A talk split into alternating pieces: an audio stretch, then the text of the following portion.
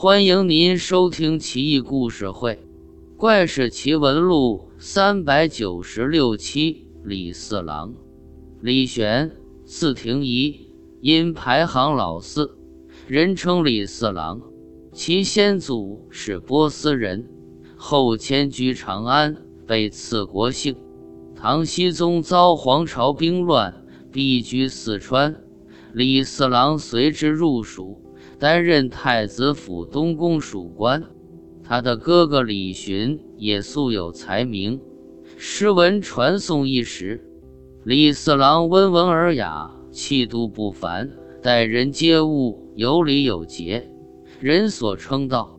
他还擅长调弄香料，达官贵人来他这求买香料的数不胜数，因而大发奇财。李四郎棋艺精湛，懂养生之道，还会炼金丹，据称能青春永驻、延年益寿。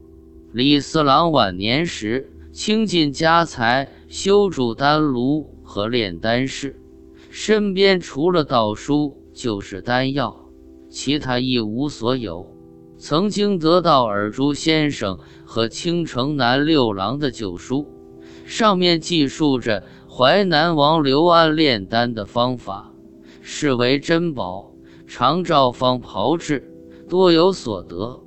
每天焚香打坐，必定拿出一个桃核做的杯子，杯口一寸有余，纹理色彩绚烂鲜亮，乃是真蟠桃的核做成的。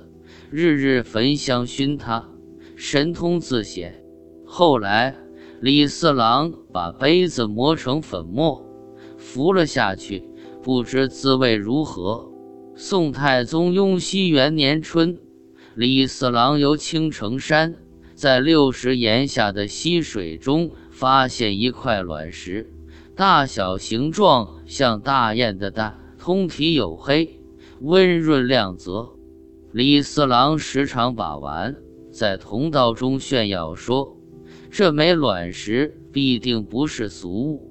一天，卵石不慎坠地，碎成几片，这才发现原来卵石竟是中空的，里面能容纳一盒的东西。更神奇的是，卵石内壁雕刻着龙凤云草图案，惟妙惟肖，栩栩如生，纹理纤细精妙，巧夺天工。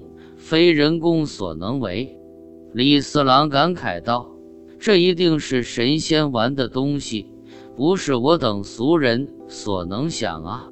要是放在如今，李四郎一定是养生大师、围棋国手兼香料师了，肯定更能发财。”